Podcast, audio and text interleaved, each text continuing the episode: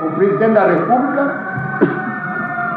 que se considera ainda um legítimo representante da Revolução de 1964, 31 de março, desde um momento crítico em que ele tem que tomar uma decisão optativa.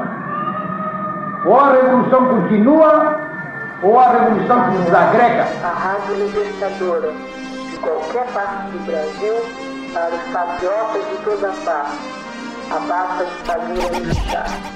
Olá, eu sou Arthur e esse é mais um episódio especial do Arquivo Podcast em parceria com História da Ditadura.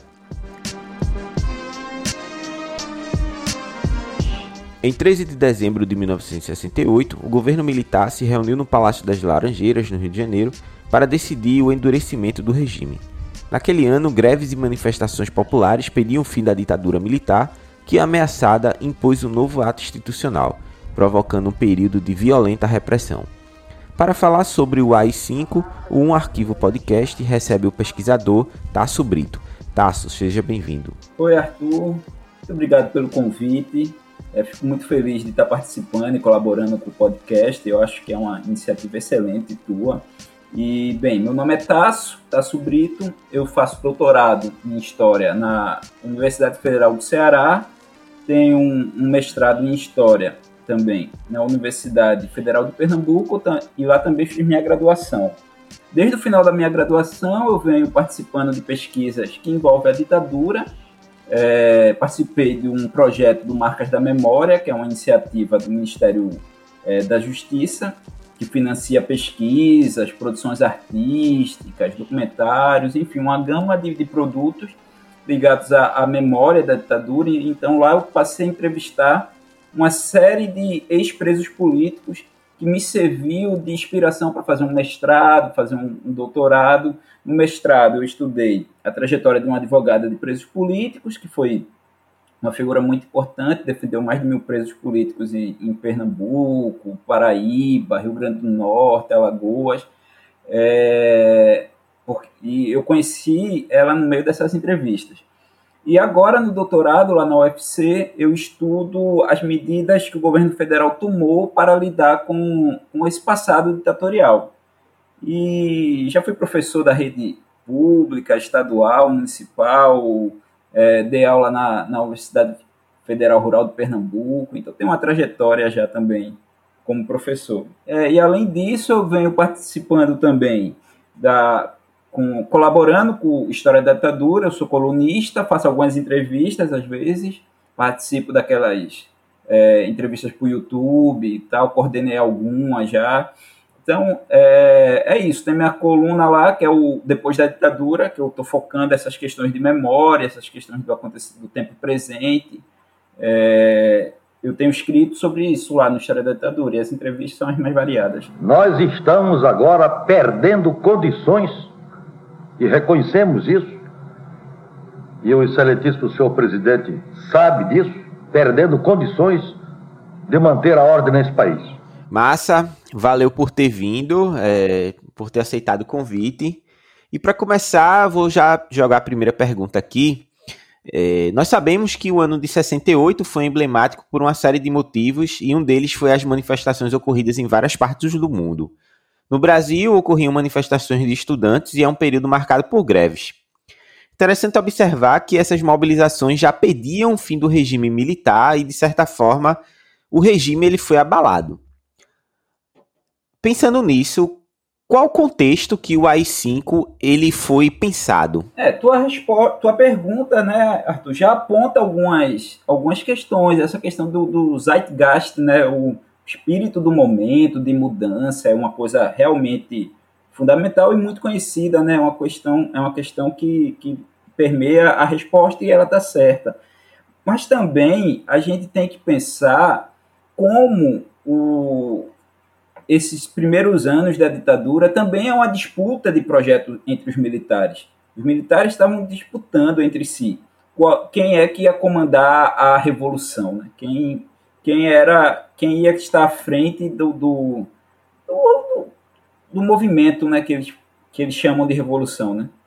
Então, nisso, se você olhar direitinho a história militar, que é uma coisa meio obscura ainda, né? a gente não conhece tão bem, mas a gente percebe, se a gente for olhar, a gente percebe que desde a da proclamação da República existe uma disputa entre militares, sobre política mesmo, e ela se, se continua. Então, se a gente for analisar, por exemplo, o número de, é, de pessoas que foram levadas à justiça, à justiça militar durante a ditadura, a maioria é de militares. Então, existe um, um grande movimento de repressão entre os militares.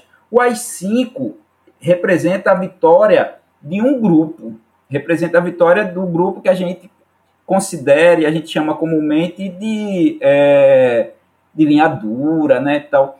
É a vitória desse grupo. Então, também o AI-5 é um, um momento em que o, se define os rumos da ditadura. Por isso que muita gente gosta de dizer que é o golpe dentro do golpe e tal, mas não, não chega, eu não diria que é um golpe dentro do golpe, mas que é um momento que se afirma um grupo político de militares. É, e, e, me parece inquestionável. Ao mesmo tempo que eles usam um, esse grupo que se estabelece, que é o grupo da linha dura, tal, é, se estabelece e eles criam um, um discurso que é um discurso do que, que, comumente se chama dos dois demônios, que é uma coisa muito comum nas, nas ditaduras da América da América Latina, do Cone Sul, que é essa noção que havia um grande conflito entre os dois lados. E esses dois lados seriam os guerrilheiros, os revolucionários, aqueles que desejavam o fim da ditadura, o inimigo interno, e os militares, que queriam manter uma ordem, queriam salvar o Brasil. E eles usam as cinco, eles justificam as cinco nisso. É a medida que foi tomada para lidar com esses atos. Só que os grandes sequestros, as grandes ações é, das guerrilhas acontecem depois do AI-5, né? Então, é uma construção de memória que eles levam é, a ferro e fogo ela continua até hoje. Se a gente for observar esse discurso, que a ditadura reagiu em, em relação às forças comunistas, ela é muito presente na, nos quartéis, é muito presente no atual governo. Então, é uma questão que é, também se soma a isso. Além disso, o AI-5, no final das contas, é, ele dá forma de lei a práticas já existentes a gente também não pode cair na, na inocência de achar que a partir do AI-5 se inaugura um reino de terror. Esse reino de terror, que a gente está tão acostumado, ele é, já existia antes e vai existir depois da ditadura. O, o, o, né, o problema é que agora se dava forma de lei aquilo que era ilegal. Era se aplicava a lei naquilo que não existia. Esse é o grande é o grande nogódio, né? É o grande problema da, da do AI-5. Porque a ditadura já matava, a ditadura já sequestrava, a ditadura já já prendia arbitrariamente, já negava habeas corpus. É, por exemplo, Gregório Bezerra, em Pernambuco, né, o líder, é, o líder camponês e comunista, é, ele ficou preso três anos sem, sem queixa-crime. Então, isso antes do AI-5. Então, são práticas que já, já existiam. O, a ditadura ela não, não criou nada realmente tão novo assim. Essas práticas de, de tortura, de desaparecer com os inimigos, é, uma, é recorrente na nossa história política. Né? É, todo, todo mundo conhece isso. Mas a ditadura, ela conseguiu dar forma de lei a isso. Isso passava a ter forma de lei. Lógico, vai ter outros problemas jurídicos, práticos mesmo, do, por exemplo, a, a, a impossibilidade dos habeas corpus, que foi importante durante um tempo, que era uma garantia que os advogados tinham para proteger seus clientes e tal.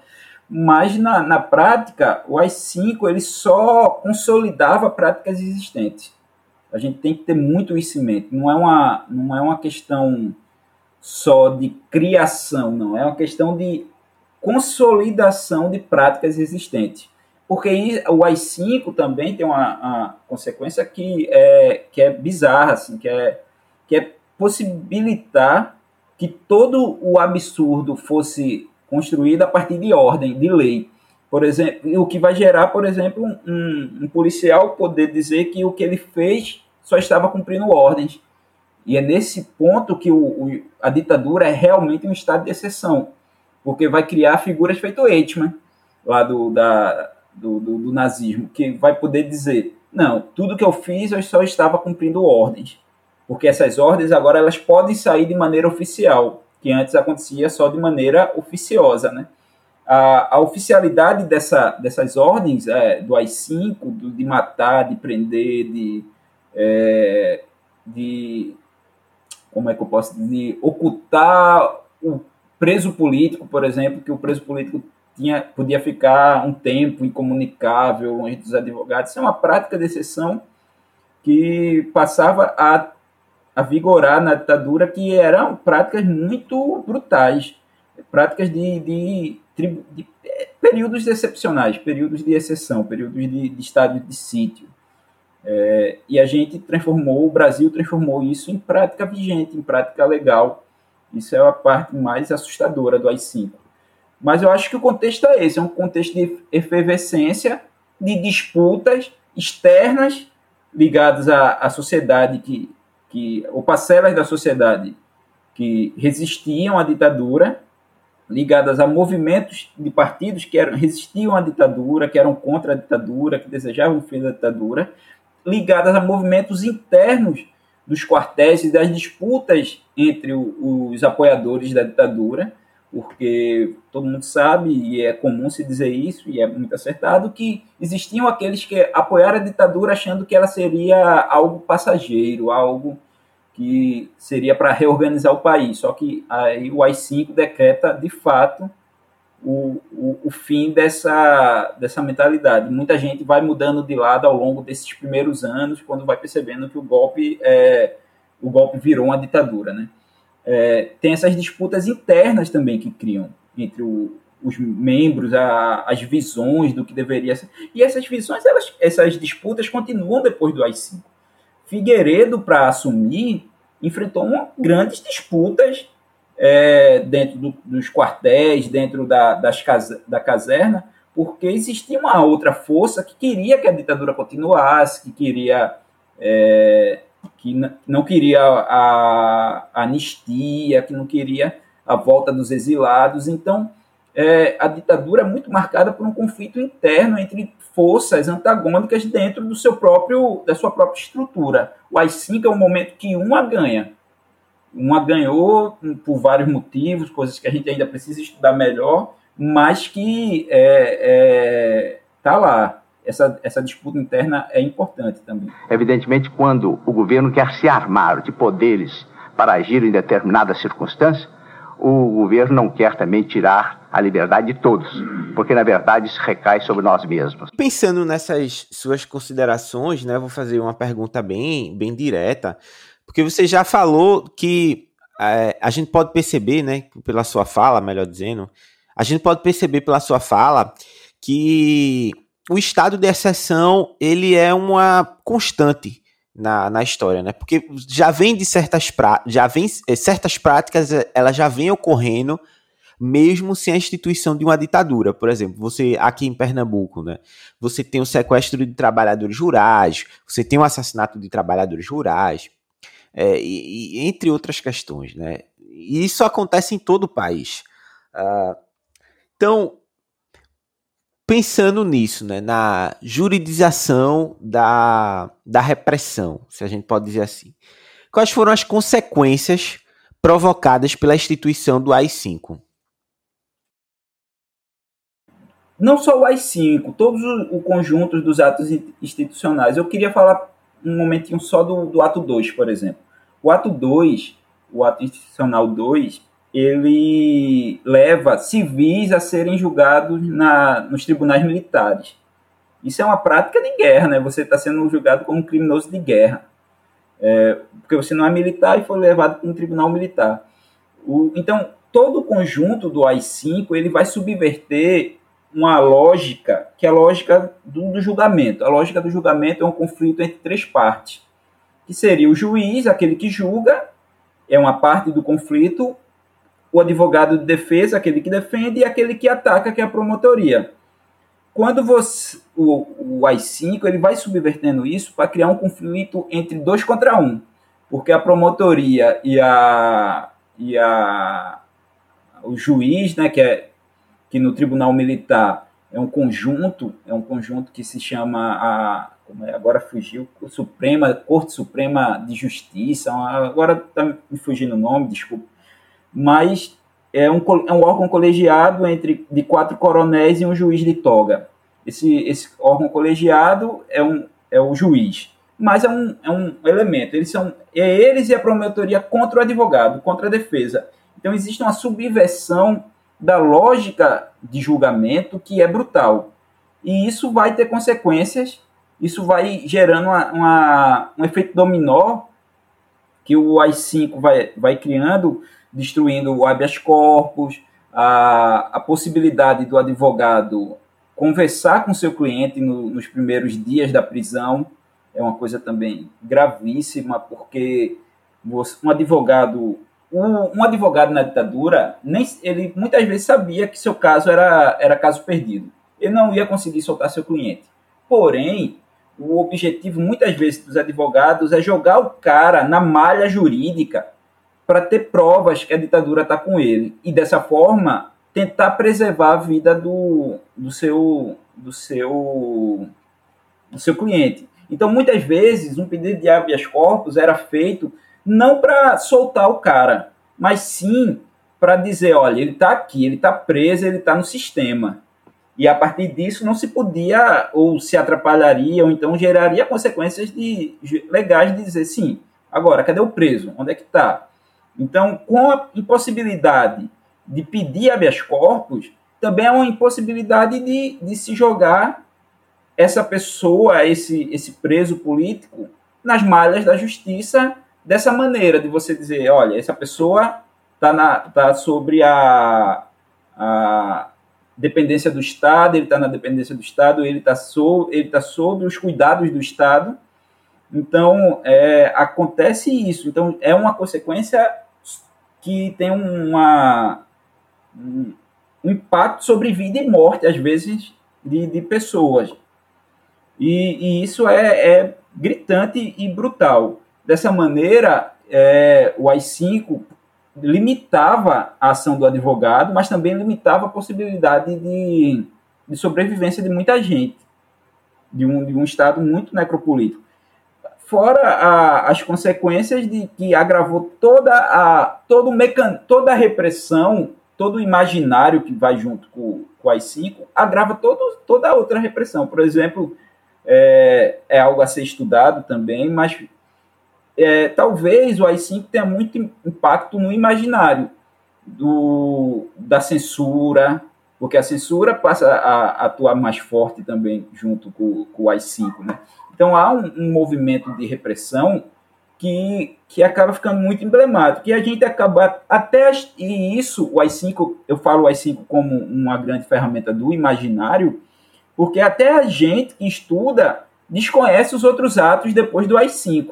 Por exemplo, tem o ato 13, o ato 8, e a gente ignora eles completamente. Existe um ato, se eu não me engano é o 13, que ele legaliza a pena de morte no Brasil.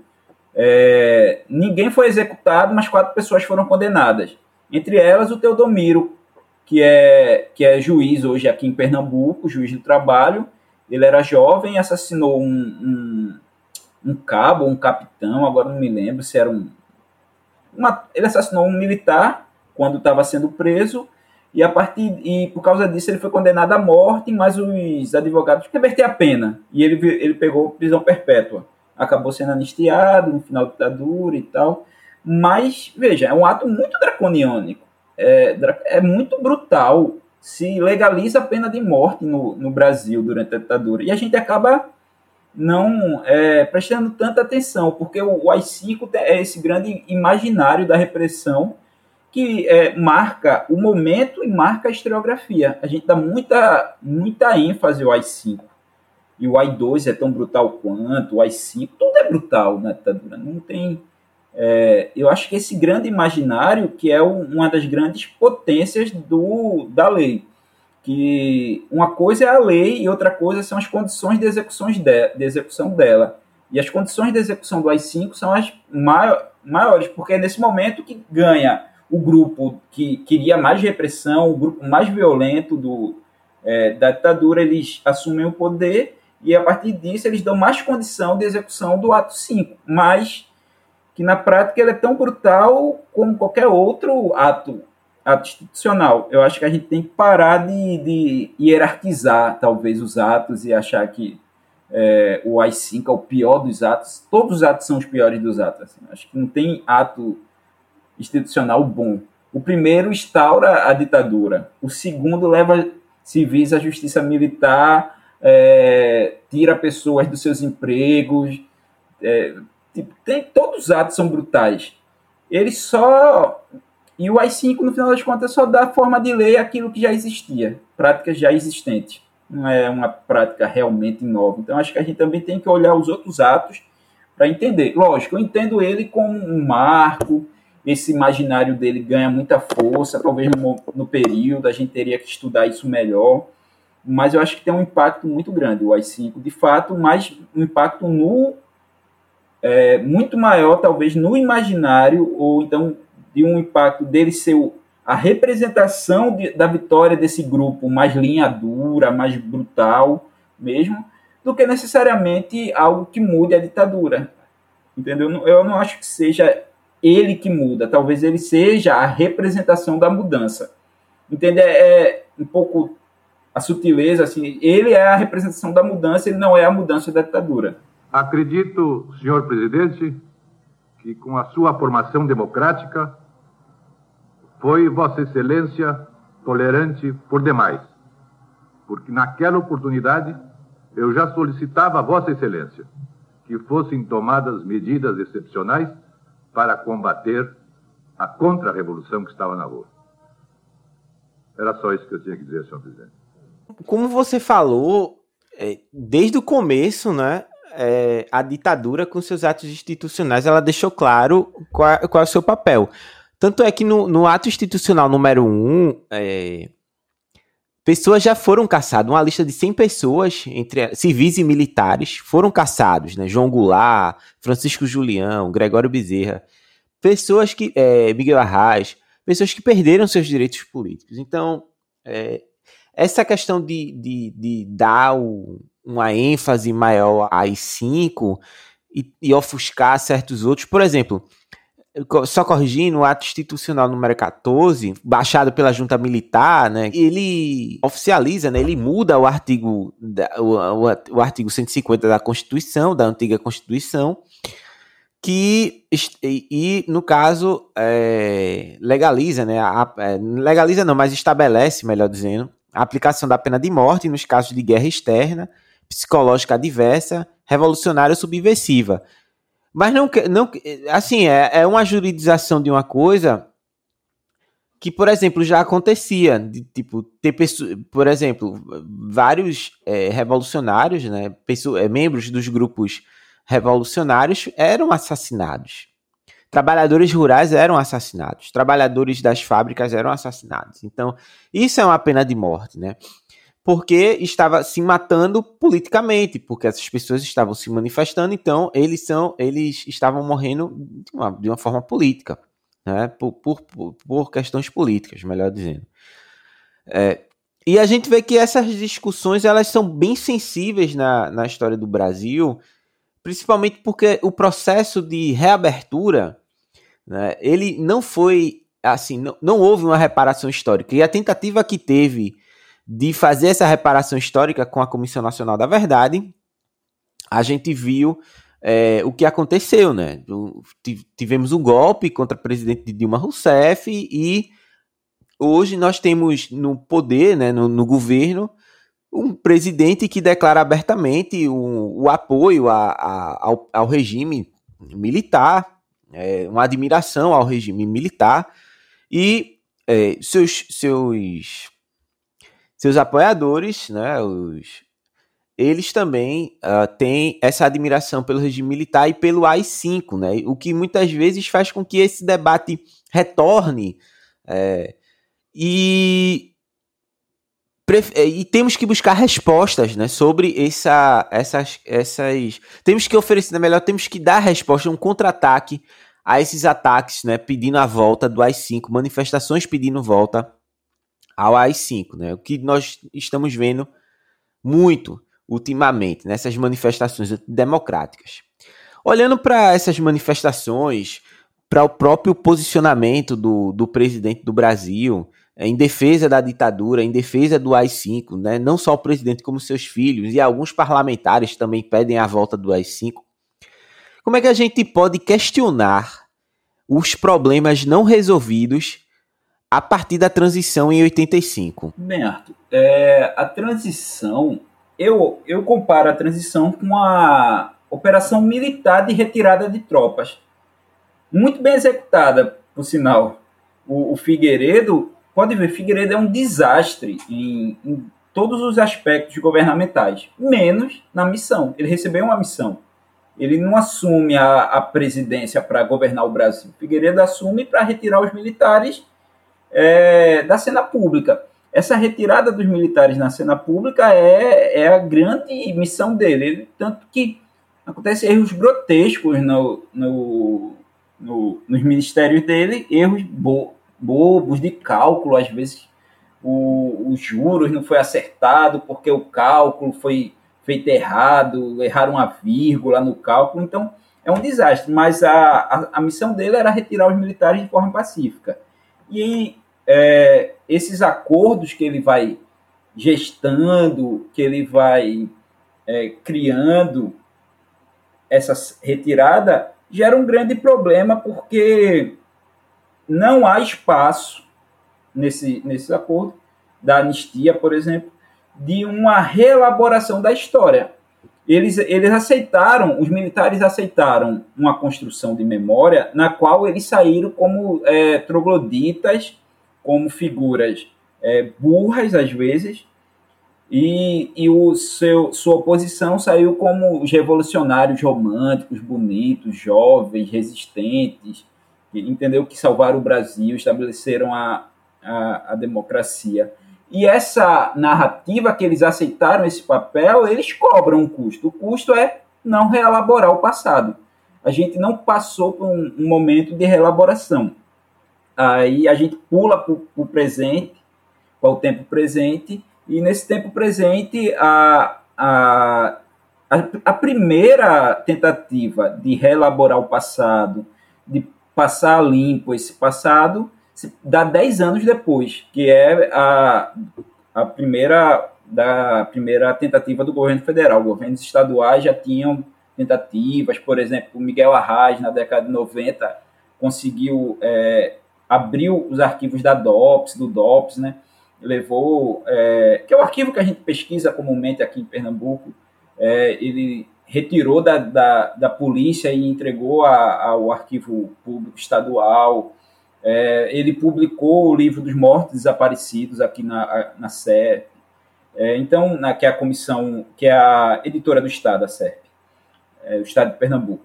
É, então, houve medidas dos governos estaduais, assim como a Arras deve ter tido outras coisas, a Erundina, lá em São Paulo, com a Cova dos Perus, né? Então, houve medida, mas primeira medida de governo federal a nível de uma política pública a nível nacional só vem acontecer na década de 90, em 95, com a, comissão, com a criação da Comissão dos Mortos e Desaparecidos Políticos.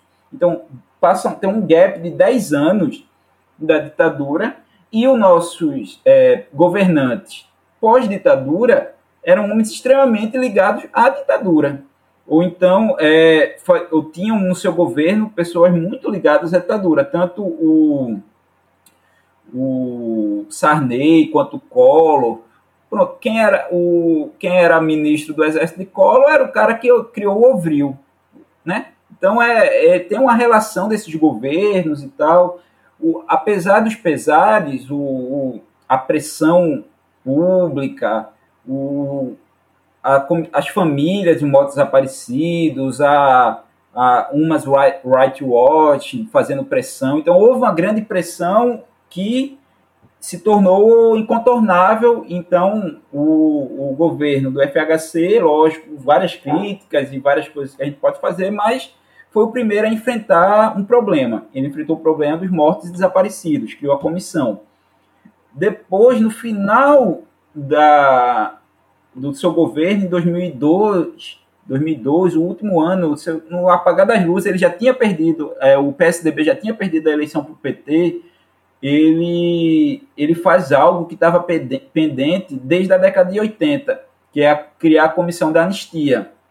Essa comissão da anistia ela era prevista na, na lei de 75, não é nem 80, de 75, né, na, na anistia, mas não existiu a comissão. A comissão só foi criada em 2002.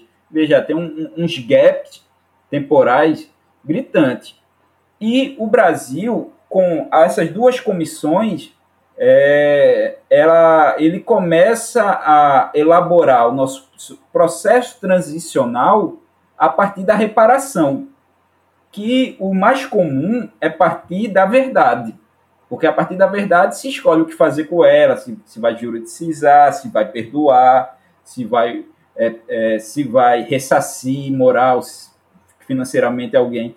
Então o Brasil inverte a lógica da, da transição a lógica da transição, por exemplo, a, quando acaba a ditadura na Argentina, Comissão da Verdade. Quando acaba o apartheid na, na África do Sul, Comissão da Verdade. Verdade e conciliação lá na África do Sul. Eles tinham essa perspectiva de conciliar o país. Então, mas não importa a consequência da Comissão da Verdade. O importante é que se começava por, é, por ela. No Brasil, a gente começa com as reparações. Então, quando a, a, Comissão da Verdade chega no seu momento lá, quase 40 anos depois da ditadura, é, tem um, um gap que eu acho que é que, que é que explica muito a sua falta de, de força, porque ela não mexe com os afetos é, que estavam gritantes e latentes na sociedade. É, esses afetos estão em uma parcela da sociedade mais minoritária pessoas que é, teve, tiveram sua, seus parentes afetados, tiveram é, pessoas que têm um grau de escolaridade alta. Então, acabou que é, o, a Comissão da Verdade pegou o assunto frio. Então, tinha uma missão muito difícil. Essa verdade ela não gerou afetos. Isso, por um lado, é a, é a nossa história de como a gente não lidou bem. Mas, ao mesmo tempo, a gente tem que admitir que o Brasil é um país autoritário as pessoas têm.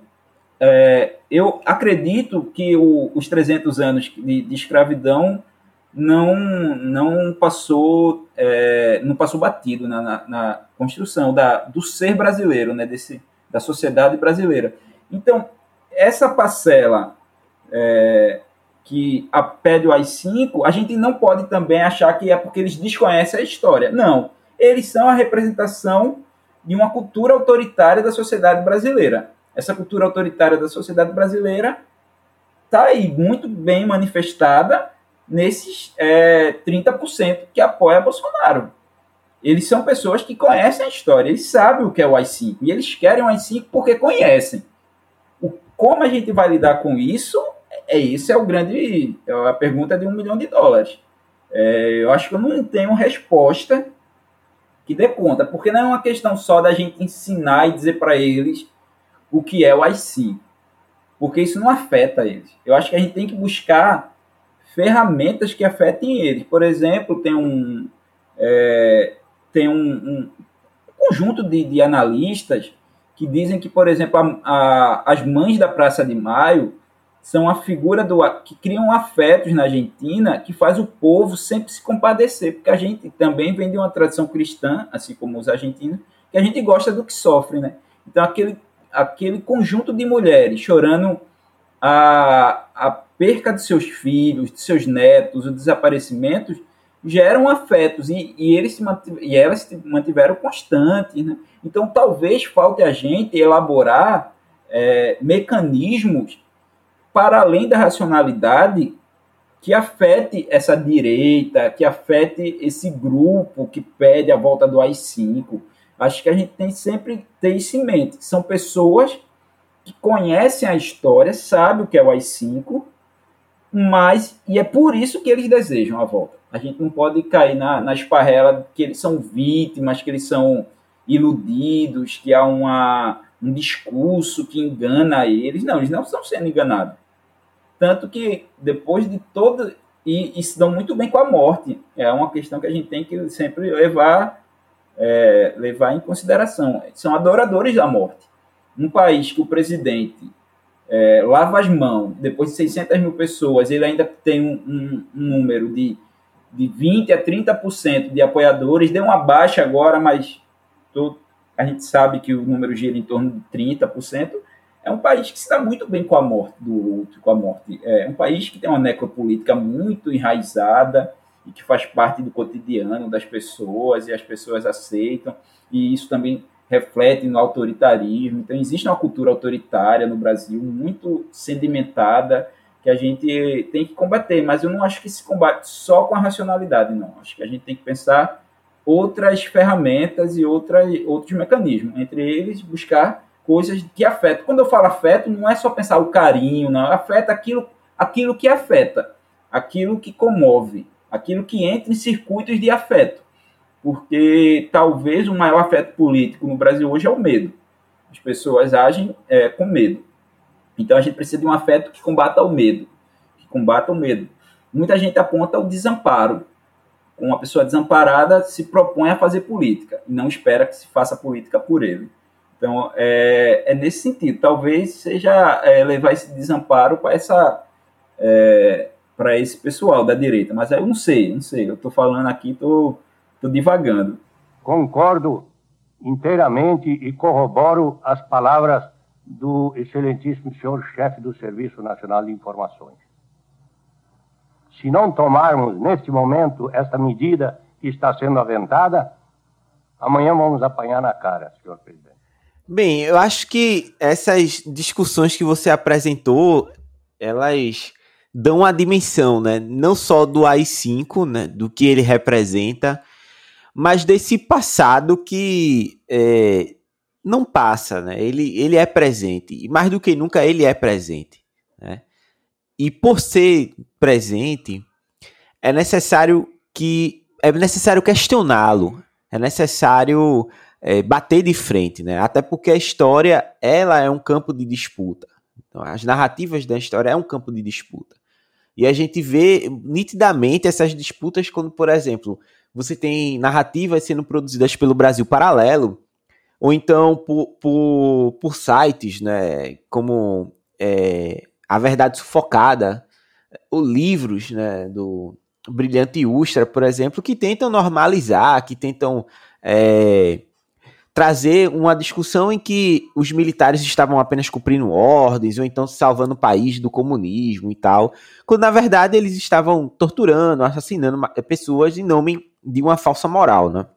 Em nome de um projeto é, que não incluía o povo, que não incluía a população nesse, nesse projeto.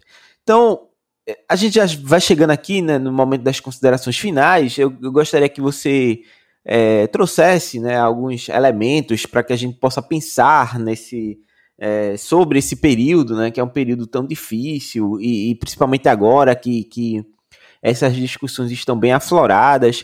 Uh, e também, uh, se for possível, deixar algumas recomendações para os nossos ouvintes. Esse é um, um momento que a, a, história se faz incontornável, né? Eu acho que o passado ditatorial, nesse momento, nesse governo, na, na atual, ele é, ele é incontornável, é algo que se impõe ao debate.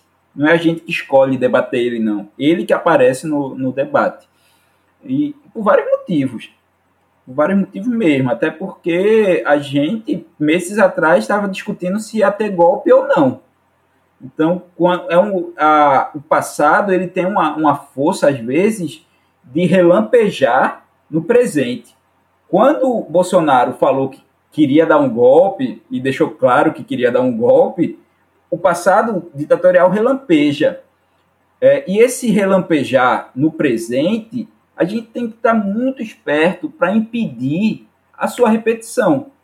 A, na, sem querer levar o divã, o Brasil para o divã. Mas tem um, um, um, um termo psicanalítico que eu acho fantástico, que é a compulsão à repetição. E a compulsão à repetição acontece quando a pessoa passa por um trauma e não elabora ele. Passa por uma perda e não elabora a perda. Então, é, a gente precisa elaborar. Elaborar no sentido mesmo de ter um luto. A gente precisa enlutar esse passado. Fazer um, um movimento de entender que a, a democracia não, não que o Brasil estava construindo na, antes do golpe de 64 foi, foi destruído. E a partir disso, a gente não vai retomar ela. A gente vai construir a partir desse passado ditatorial. A gente ver esse mundo de escombros e, e catar o, os lixos desse escombro, separar a, um entulho do que é do que, do que sobra e tentar construir algo a partir disso como uma pessoa que passa por uma perda e tem que sim lutar e começar a elaborar uma vida num mundo sem a pessoa, sem o ente querido, sem o amigo, sem a esposa que morreu. Então esse é o, o nosso grande nosso grande dilema. Nós somos uma geração que temos que fazer o luto da ditadura. A gente tem que elaborar a ditadura para poder continuar. Só a partir dessa elaboração que pode acontecer por mil, é, mil caminhos, a cartaz artística, a, a produção de conhecimento, o, esse embate que a gente vai ter agora, ano que vem, vai ficar mais forte ainda com, a, com essa direita radical. Então a gente vai, a partir disso, ter que elaborar. A gente é a geração que vai ter que. É, a gente não é mais os filhos do meio da história, a gente é o, o filho final da história. Então, se a gente quiser construir uma democracia de fato, uma democracia radical, per, perpassa a elaboração desse, desse, histórica desse momento. A gente precisa entender isso e, e entender para se livrar desse ranço autoritário. Eu acho que é uma tarefa hercúlea, que talvez a gente não seja, não consiga, mas eu quero que, que seja nessa geração porque a gente já não é, a gente já é os netos da revolução, né? não é nem mais os filhos da revolução, como diria a música do, da Legião. Nós somos os netos da revolução. Então a gente tem que é, elaborar esse passado de uma forma que ele não, que a sociedade brasileira é, não caia mais nessa compulsão à repetição, porque a gente passou, veja, a período que a gente chama de Nova República, da Quinta República, como você queira chamar, ele é muito curto. E a gente já estava meses, meses atrás falando de golpe.